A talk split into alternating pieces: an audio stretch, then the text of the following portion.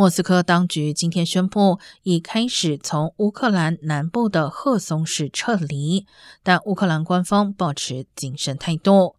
俄国总统普京早前已宣称并吞赫松州，昨晚莫斯科却宣布将撤离在赫松州第聂伯河西岸的部队。